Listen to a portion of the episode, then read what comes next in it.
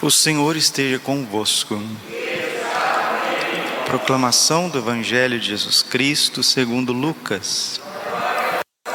Naquele tempo, Jesus contou aos discípulos uma parábola para mostrar-lhes a necessidade de rezar sempre e nunca desistir, dizendo: Numa cidade havia um juiz que não temia a Deus e não respeitava homem algum. Na mesma cidade havia uma viúva que vinha à procura do juiz pedindo: Faze-me justiça contra o meu adversário. Durante muito tempo o juiz se recusou. Por fim ele pensou: Eu não temo a Deus e não respeito homem algum, mas esta viúva já está me aborrecendo. Vou fazer-lhe justiça para que ela não venha agredir-me. E o Senhor acrescentou: Escutai o que diz esse juiz injusto. E Deus não fará justiça aos seus escolhidos, que dia e noite gritam por ele? Será que vai fazê-los esperar? Eu vos digo que Deus lhes fará justiça bem depressa, mas o filho do homem, quando vier, será que ainda vai encontrar fé sobre a terra? Palavra da salvação. Ave Maria, cheia de graça, o Senhor é convosco. Bendita sois vós entre as mulheres, bendito fruto do vosso ventre, Jesus. Santa Maria, Mãe de Deus, rogai por nós, pecadores agora e na hora de nossa morte. Amém. Vinde Espírito Santo, vinde por meio da poderosa intercessão, Maculado Coração de Maria, vossa amadíssima esposa. Podemos sentar um pouquinho. Jesus, manso, humilde de coração. Exulte de alegria aqueles que confiam no Senhor. Para a gente poder progredir na nossa vida, para que nós possamos ser aquilo que Deus sonhou desde toda a eternidade, precisamos confiar. A primeira coisa é se arrepender de todos os pecados, se arrepender do fundo do coração. Por quê?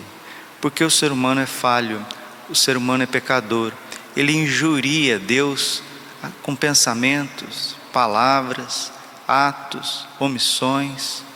Por isso que Deus se fez misericórdia precisamos nos arrepender. Uma vez arrependidos dos nossos pecados, vamos até o sacramento da confissão. Muitas pessoas têm resistência em confessar com o sacerdote, ir até o sacerdote e confessar.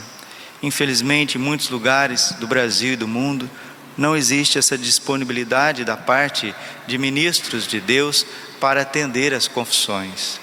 Então, lugares inteiros estão à míngua de uma boa confissão, de um bom aconselhamento, e as pessoas vão definhando por dentro, porque sem a confissão é impossível que a pessoa progrida. Salmo 118, versículo 1: Feliz o homem sem pecado em seu caminho, que na lei do Senhor Deus vai progredindo. Precisamos eliminar o pecado mortal, é a primeira coisa, uma boa confissão arrependei-vos e convertei-vos para que os vossos pecados sejam perdoados. Atos dos Apóstolos, capítulo 3, versículo 19. Porque nós não podemos esquecer que Deus é rico em misericórdia. Efésios capítulo 2, versículo 5. Ele é rico em misericórdia. Porque de tal forma Deus amou o mundo que enviou o seu Filho único a este mundo, não para condená-lo, mas para salvá-lo. Todo aquele que crer será salvo. Marcos 16, 15, João 3,16. De tal forma Deus amou o mundo que enviou o seu Filho único.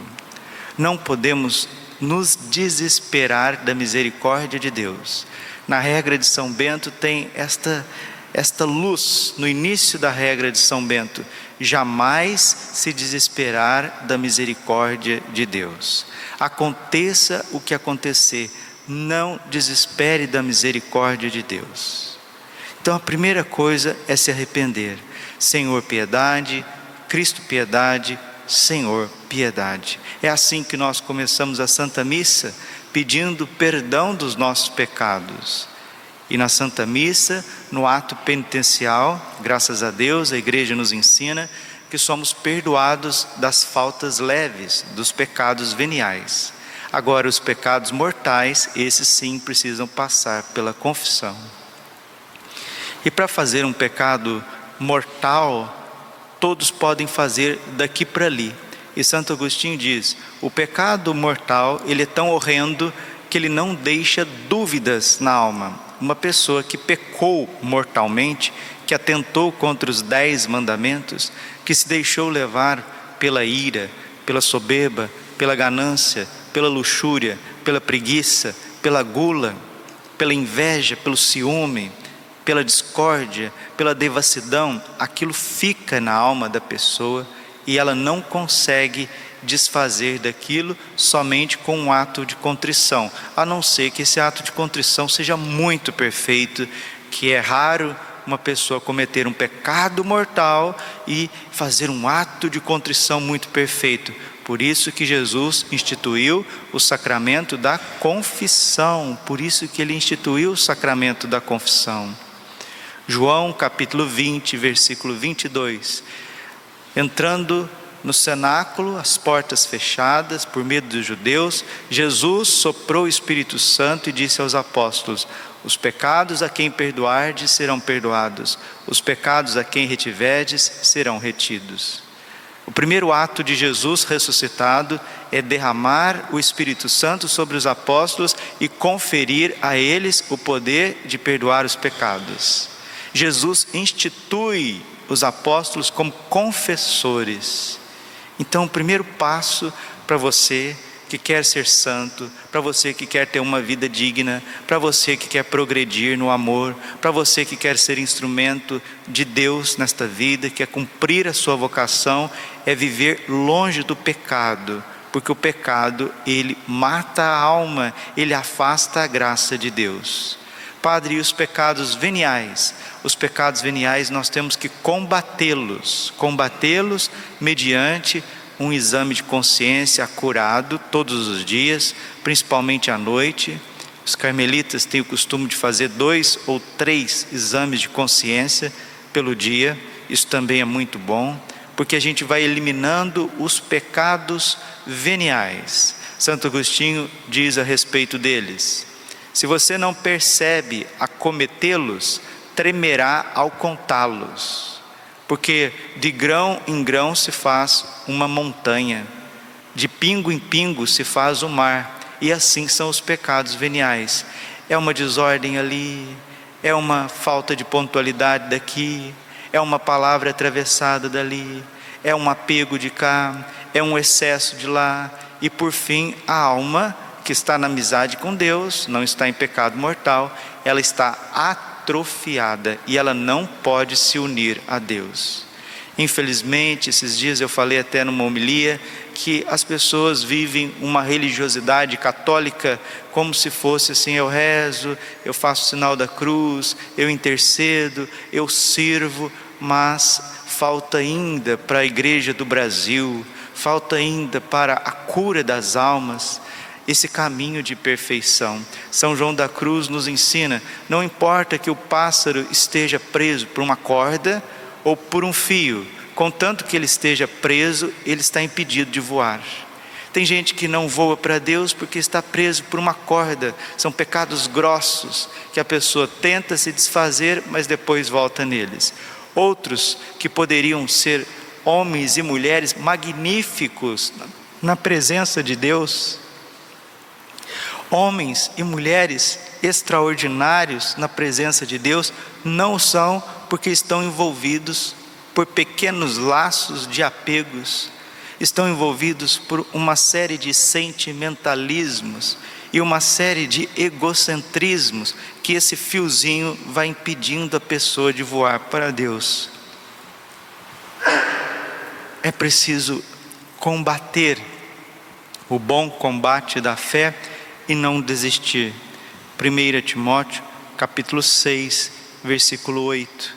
Combatei o bom combate, não desista. Nossa Senhora, ela está voltada para a tua vida com toda a sua ternura. É São Bernardo quem diz, né? Está cansado? Olhe para Maria. Está com medo? Olhe para Maria. Está tentado? Olhe para Maria está desesperado, olhe para Maria, está nas trevas do pecado, olha para Nossa Senhora, para Nossa Senhora, olha para o coração imaculado de Maria, recorra a Maria, busque Nossa Senhora, respire Nossa Senhora. Que isso, Padre? Isso é idolatria? Não, respire Nossa Senhora, reze o cenáculo todos os dias, vinde Espírito Santo, vinde por meio da poderosa intercessão do coração imaculado de Maria, vossa amadíssima esposa, três vezes, depois reza o terço inteiro, bem rezado, leia uma mensagem, faça a consagração ao coração imaculado de Maria todos os dias. É simples, é simples assim. Muitas pessoas perguntam como que se faz o cenáculo. Acabei de explicar, é simples assim. Peça a Nossa Senhora que te dê a graça de encontrar o livro azul, eu já até brinquei: se você não encontrar o livro azul, o livro azul vai te encontrar, vai te encontrar. E ali as mensagens de Nossa Senhora, ela vai falando ao seu coração. Olha, meus irmãos, eu sei que nós estamos envolvidos por muitas desordens, eu tenho certeza disso.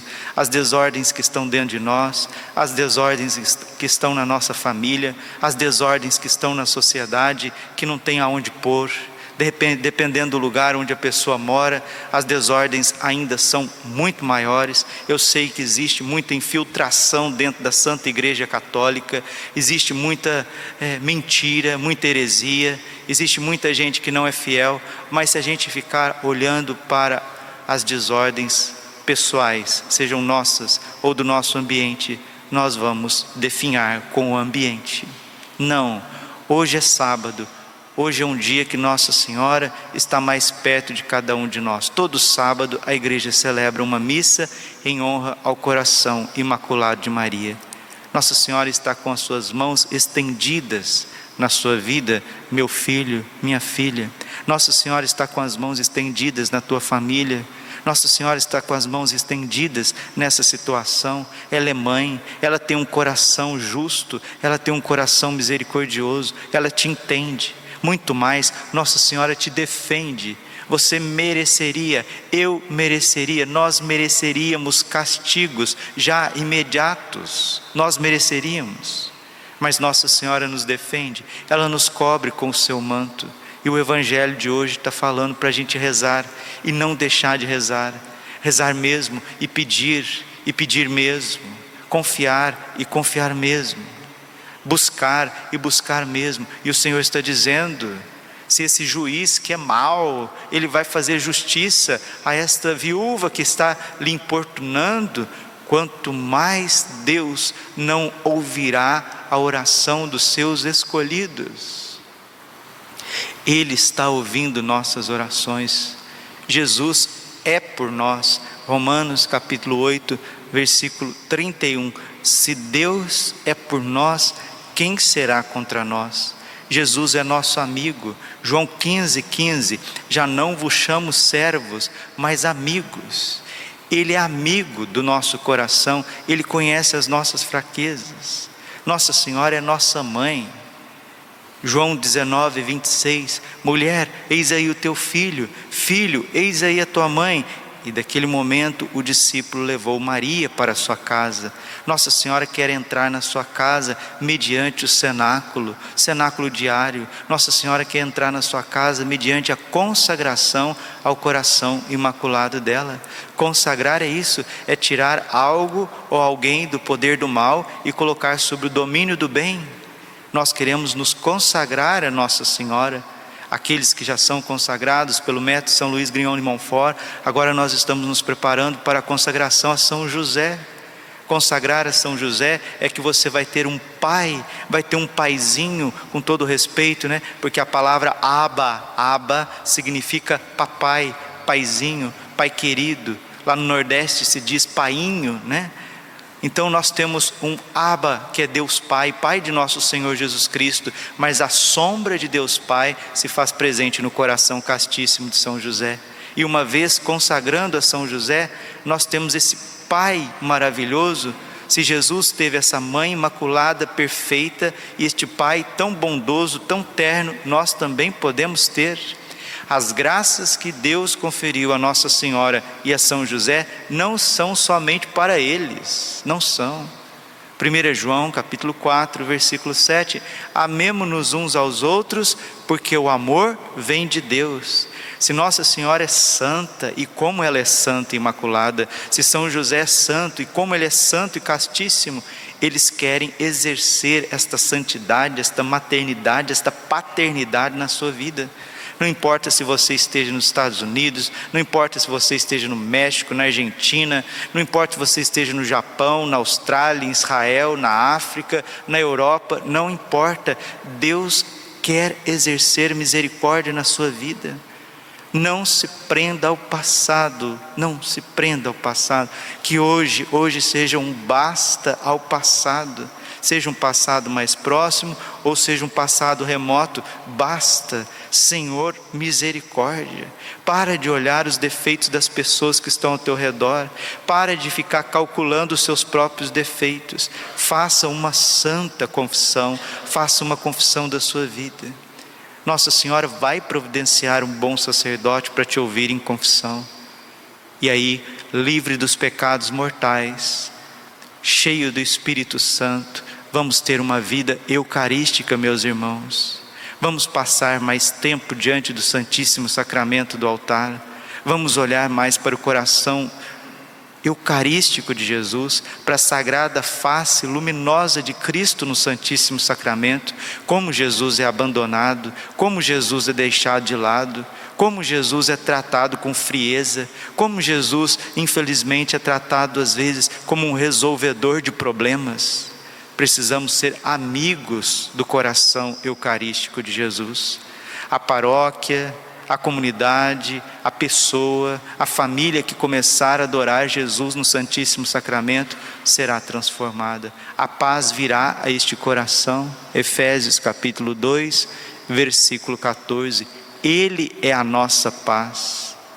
João capítulo 4, versículo 23 o Pai procura adoradores e é chegado a hora em que os verdadeiros adoradores hão de adorar o Pai em espírito e em verdade, e o espírito de oração. Assim a alma está cheia de paz, cheia do Espírito Santo, e ela vai ter sensibilidade com os pequenos, com as crianças, como nós precisamos ajudar as crianças.